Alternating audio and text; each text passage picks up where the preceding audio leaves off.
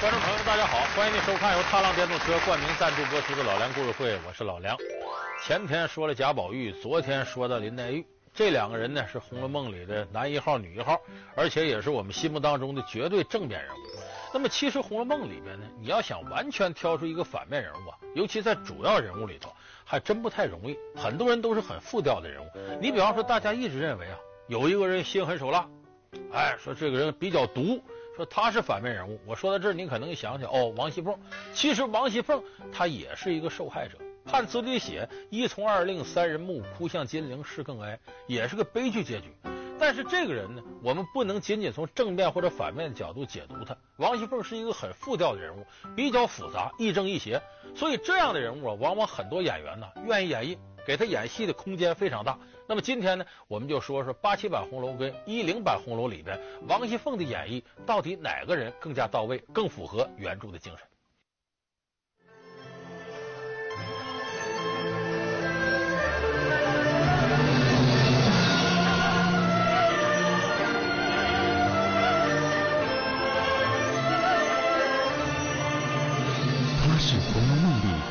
笑的人，他口直心快，性格泼辣，人人都畏惧三分。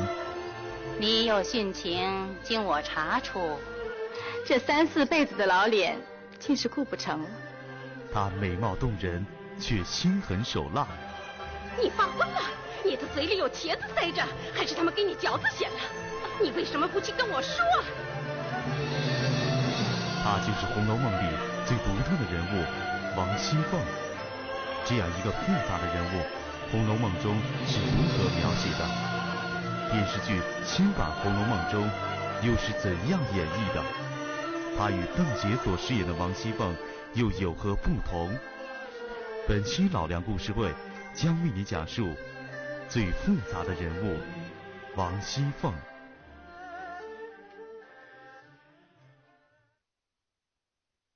这昨天啊，我上网看了一下咱们有的观众朋友啊，对我们这档节目的评价，说老梁我都知道啊，明天你不管说谁，开始一定是说《红楼梦》这个人物的长相，一定是那一套老一套。没错，为什么这样呢？新旧版《红楼梦》人物啊，你要说演好演不好，首先有一个先入为主，你就得从长相上开始。那《红楼梦》原著里怎么写王熙凤呢？那几句话你看着不多，句句经典。说王熙凤啊，长了一双是叫丹凤三角眼，柳叶吊梢眉，叫身量苗条，体格风骚，粉面含春微不露，单唇未启笑先闻。这个描摹是非常有特色的，它就突出了王熙凤特点。首先，他肯定王熙凤得长得漂亮，身量苗条，体格风骚嘛，这得漂亮。那么为什么说用丹凤三角眼、柳叶吊梢眉呢？它主要突出王熙凤这个人呢，漂亮是漂亮，很难接近，而且对人有威慑力。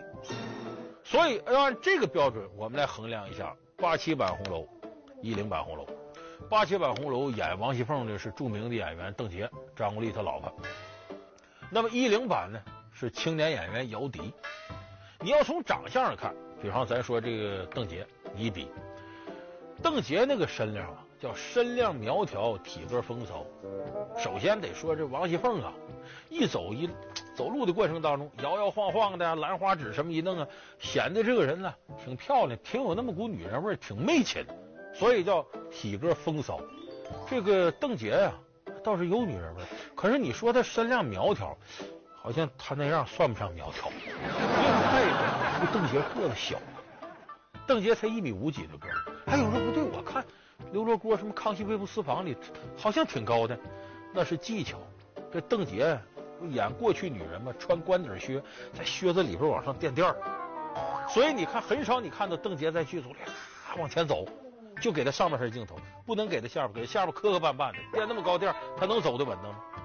所以说邓婕呢，你要真是从外形上来讲的话，那有人说她长得也行啊，哎对，丹凤三角眼。只是个苗木，柳叶吊梢眉非常好解决。现在女孩眉毛要啥样都有，什么八字眉、少星眉都能弄出来。为啥？眉毛先剃掉了，然后怎么画怎么出。所以这些这都是细小的环节。总体来说呢，就说邓婕演这王熙凤呢，外形上啊算是接近，绝谈不上尽善尽美。那么你跟姚笛版的这个王熙凤比呢，身量苗条、体格风骚啊，什么这些一对比，姚笛应该说比邓婕更接近王熙凤的形象，就是在形象上来讲，应该说姚笛要胜出一筹。那么我们再看把握这个人物内在的东西，他的性格。首先一点，王熙凤是什么性格？那会儿，第一个他就会来事儿，说话滴水不漏，左右逢源，见人说人话，见鬼说鬼话，见人下菜碟，这是他一个基本性格。那么这个基本性格，《红楼梦》在一开场的时候，我们说王熙凤一出场啊，粉面寒春微不露，单唇微启笑倩文。刚才我说了，评书里叫开脸。那么开脸之后，这个人必然得张嘴说话，除非他是哑巴。这个一说话，就把人物内心呢，他的性格暴露了。我们看他什么时候开始说的话呢？宝黛初见之前，林黛玉进贾府，进了贾府，哎，这贾母一看这自个儿外孙女，哎呦，你妈死的这么早啊，悲悲切切的。这时候，突然听走廊上一阵银铃般的笑声。进来之后，这番话见着林黛玉，其实前面他应该有感叹词，哎呀，肯定有这么一句。然后《红楼梦》里写他说了什么呢？天下真有这样标致的人物，指林黛玉。天下竟有这样标致的人物啊！我今儿算看到了。况且这通身的气派，竟不像老祖宗的外孙女。倒像老祖宗的嫡亲孙女，大伙儿注意这一句话，你表面听着夸林黛玉，谁说的好看不高兴啊？黛玉高兴吧？肯定。再一个他说老祖宗，这都不像你外孙，像你这亲孙女，这说明呢你这个长得漂亮，气派好，这是有根儿的，富贵人家气派。贾母一听能不高兴吗？老太太肯定乐呵呀，可不光是这俩人乐呵，老祖宗的外孙女、嫡亲孙女。那屋里可有他亲孙女啊？除了元春在宫里，迎春、惜春、探春都在场。意思说老祖嫡亲孙女那气派那什么的，这三位可是嫡亲孙女。一听高兴吧？这说你看老祖宗嫡亲孙女如何气派如何？这仨人高兴。那这屋里也不光这仨人啊，王夫人、邢夫人、尤氏都在呢。这仨人的母亲还在呢。你看，说我的闺女长得好，有气派。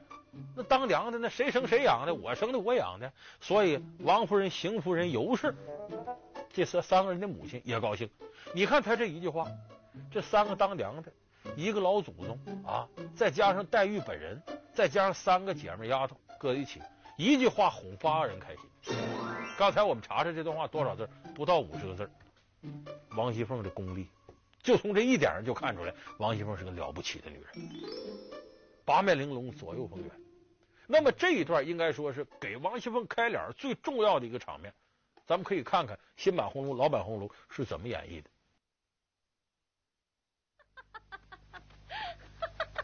快点啊！哎呀，哎呀，我来迟了，不曾迎接远客。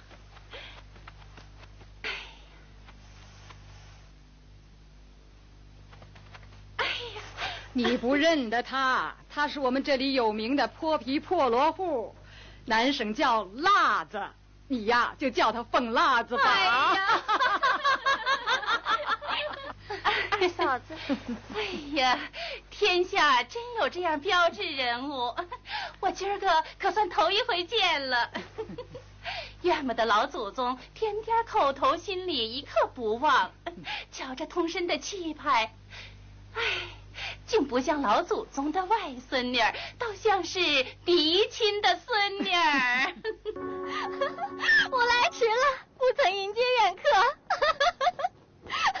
老祖宗，客人在哪儿啊？你不认得他？他是我们这里有名的一个泼皮破落户，南省俗谓作辣子，你只叫他凤辣子就是了。老祖宗。妹妹，哎呦，天底下真有这样标致的人物，我今儿才算见了。况且这通身的气派，竟不像老祖宗的外孙女儿，竟是个嫡亲的孙女儿。怪不得老祖宗天天口头心头一时不忘呢。那么这一段刚才大家通过对比不难看到，邓婕这一版的王熙凤可以说是举重若轻，把这个演的不经意间把大伙都搅下了。那么姚笛这版呢，也不是说有多大缺陷，有一个细节处理，大家可能没有注意。这八七版红楼，王熙凤说这句话在哪儿说的？黛玉坐在这个位置，老祖宗一太师椅坐在这儿，王熙凤在老祖宗的旁边说这话。就这句话，它最大的功能不是说所有人都讨好，集中为了讨好贾母。那么他隔着贾母夸黛玉，这一幕就非常有象征意义。我认为这是老版《红楼梦》处理这一段的精髓所在，原著里没写到。但是新版红楼呢，就直接哎趴到黛玉跟前，黛玉啊，你这么标致啊，不像路人，感觉好像这些好话只说给黛玉一个人听。那么这个时候对表达王熙凤的这种八面玲珑的能力，我认为不如老版表现的好。就是这样一个细节就看出来这两版处理的不同。那么这是王熙凤的左右逢源、八面玲珑。王熙凤还有一个特质，大家都承认的，就是王熙凤这个泼辣劲儿。她反映她的泼辣这一块，这两版的表现也不一样。你比方说，她这个泼辣集中体现在什么地方呢？大闹这个贾琏，这个尤氏。和她的丈夫贾珍，包括她那个不成器的儿子贾蓉，这仨人干了点不太地道的事儿。论这个辈儿呢，贾珍跟贾琏是一辈儿的，他就唆使呢，这个尤二姐那边呢退婚，把原来人跟订婚，有个叫张华的跟尤二姐订婚退婚，然后唆使尤二姐嫁给贾琏，还背着王熙凤，不敢让她知道，在外边偷偷摸摸的，这个那个那个这个，哎。结果这个呢，让王一凤知道了。王一凤能干吗？眼里揉不得沙子呀，登门去闹去。哎，到了宁国府这边，指着这贾珍还有他媳妇尤氏，指着贾蓉，你们这些人干的肮脏事儿吧，打滚放泼的骂了一通。那么这一幕打滚放泼的，咱再看看八七版邓婕怎么演的，一零版姚笛怎么演的。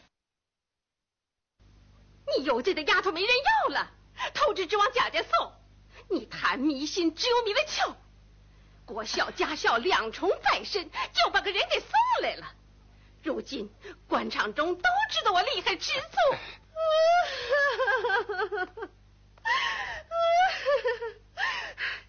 不如一头撞死了干净。我你不能随便见人。你发昏了？你的嘴里有茄子塞着，还是他们给你嚼子馅了？你为什么不去跟我说？我年轻不知事，一时有人告官，把我吓昏了。嫂子，少不得要体谅我才是。你说这个丫头没人要啊，偷着指望贾家送，难道贾家的人都是好的，不天下死绝的男人了？你息怒啊，奶奶。是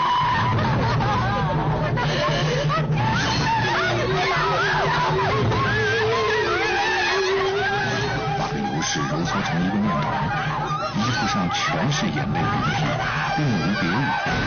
奶奶你好，你嘴里有钱塞着，不然他们给你夹子身上了。你为什么不告诉我去？你若告诉了我，就会再体谅不了了。我是年轻不知事的人，刚才怎么得罪了嫂子？嫂子，你打我，你打我，你快打我呀！只是一时急火攻心罢了。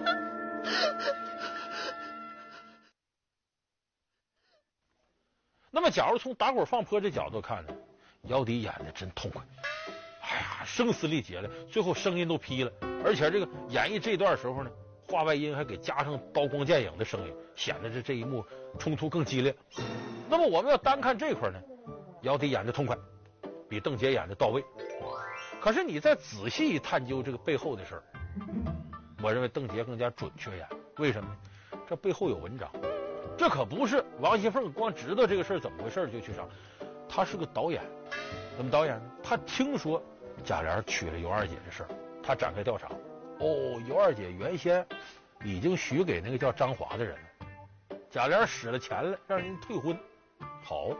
他偷着把张华找来，这事儿我给你钱，你告。这一告不就事儿弄大了吗？他这一告起个什么作用呢？原先我不知道这事，你一告我就知道了。我知道我就得管，怎么管呢？我们刚才说了，这个时候他去闹去，不让丈夫讨小老婆，在过去名不正言不顺。他闹里边有一个含义，把这事弄大了，大伙都知道了，你反正你已经娶了尤二姐了，木已成舟了，就别在外边偷偷摸摸的了。这事儿我给你弄大了，你就回到贾府来吧。为啥？把尤二姐拉到身边，我慢慢再收拾你，我整不死你小样的。因为离着远他动不了人家，离着近，王熙凤管两个府，这可以说我手上的这个东西，我想怎么捏怎么捏。所以说他这一闹是还有一定心机在里头的。所以你看邓婕表演的时候，一会儿闹表达一个女人嫉妒啊、失望啊，老公怎么这样啊，正常感情流露。然后一会儿又甜言蜜语的，哎呦，我赔不是，我不对，我不该这样。然后又推心置腹的，搁谁家不怎么怎么的。这一通表演有张有弛，很有分寸感，目的就是把事儿闹大了，把尤二姐弄到身边了，我一点点收拾你。所以这样有张有弛，而不是完全放开了演的，符合王熙凤当时内心的情感。所以你这么一比，我们现在不妨再回头看看两个人的表演，你会发现邓婕的表演更加准确。这个说明对原著的把握，精神实质更到位。那么我们看这个王熙凤特征，前面我说左右逢源、泼辣，后边想把尤二姐弄身边，这位置心狠手辣。但光这些，这不是王熙凤性格全部。王熙凤还是贾府里头少有的有管理才能的人。你看那边秦可卿一死，马上王熙凤协理宁国府，两边的管家他都挑上，就非常有管理才能。那么这个管理呢，不是说凭空的，说你泼辣，你敢骂下人，敢打人，敢闹，不光这个，王熙凤眼光独到，而且很容易在这个下人前树立威信。你比方说，刚才我们说这个秦可卿死了，王熙凤协理宁国府，到宁国府去，你想着让他管了，开会吧。我们看王熙凤到宁国府，一张嘴给宁国府的管理提出五大弊病来，这五个弊病。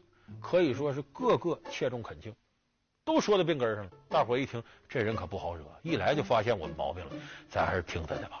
所以宁国府后来弄得井井有条，不再是混乱状态了。这跟王熙凤的这个管理才能有直接关系。那么这个过程，咱们看一看这个邓婕是怎么演绎的。再不要说这府里原是这样的话，如今可要依着我行。这十四个也分作两班，每日担在灵前上香添油、挂幔守灵、供茶供饭、随其举哀，别的事也不与他们相干。是是。你们四个每日担在内茶房收管杯碟茶器，若是少一件，你们四个照原样赔。是。来生家的在。你每日拦总查看，或有偷懒的。赌钱吃酒的，打架拌嘴的，立刻来回我。是。你有殉情，经我查出，三四辈子的老脸就顾不成了。那么邓婕的演绎呢，就是我这个威信是横着的，不是说啊，你们都听我的，这不听我整死你们，不是这样。我把这个事儿一说，由不得你不听。就那种能够泰山崩于前而目不为之一瞬，把握全局的能力，任凭风浪起，稳坐钓鱼台。那么这个姚笛演绎，他没有过，而是不及，没到位。再不要说这府里原是这样的话，如今可要依着我行。这四十个也分作两班，每日单在灵前上香添油，挂幔守灵，供饭供茶，随其举哀。别的事也不与他们相干。是。这四个单在内茶房收管杯碟茶器，若少一件，便叫他四个苗赔。来生家的在。你负责每日拦总查看，或有偷懒的、赌钱吃酒的、打架拌嘴的，你立刻来回我。是是。你要是敢有寻情，经我查出，这三四辈子的老脸，竟是顾不成了。你看着王熙凤只是一个长得漂亮、很妩媚的女人，小声小气的吩咐下人呐，咱们这府怎么怎么着？我认为这个没到位，就是这个时候你人说话得有劲。你不能很松弛那种状态。开会的时候，你像在家里躺到浴盆里，哎呀，今儿怎么的？就 一定有个紧张状态。今天我们谈这个事儿啊，啊，你虽然没有说怎么绝对的那种拿腔拿调，但你这个紧张的状态得有。所以我说，姚笛的演绎过程当中，妩媚有余，威严不足，是个小女人形象。在每位喜欢《红楼梦》的读者心目中，都有自己的王熙凤。无论扮演者是邓婕还是姚笛，他们都通过表演传达了对这个人物的理解。至于是否符合观众的想象，还要因人而异。但这两版电视剧《红楼梦》从创作初期就有着天壤之别。那么，他们的不同在哪里？广告时候，老梁为您继续讲述。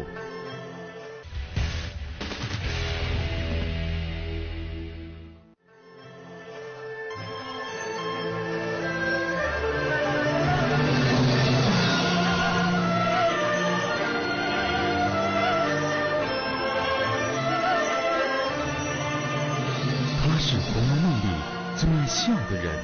他口直心快，性格泼辣，人人都畏惧三分。你有殉情，经我查出，这三四辈子的老脸，竟是顾不成了。他美貌动人，却心狠手辣。你发昏了？你的嘴里有茄子塞着，还是他们给你嚼子馅了？你为什么不去跟我说？他就是《红楼梦》里最独特的人物，王熙凤。这样一个复杂的人物，《红楼梦》中是如何描写的？电视剧新版《红楼梦》中又是怎样演绎的？他与邓婕所饰演的王熙凤又有何不同？本期老梁故事会将为你讲述最复杂的人物王熙凤。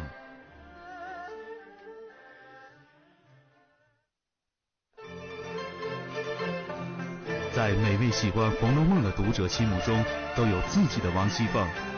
无论扮演者是邓婕还是姚笛，他们都通过表演传达了对这个人物的理解。至于是否符合观众的想象，还要因人而异。但这两版电视剧《红楼梦》从创作初期就有着天壤之别。那么，他们的不同在哪里？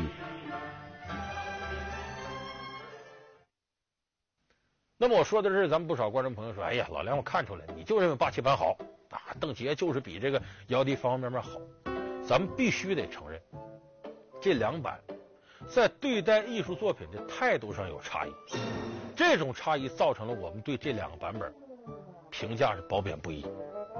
为什么这样呢？演王熙凤的邓婕接受媒体采访的时候说过，说是我们那版八七版，很多人都说好。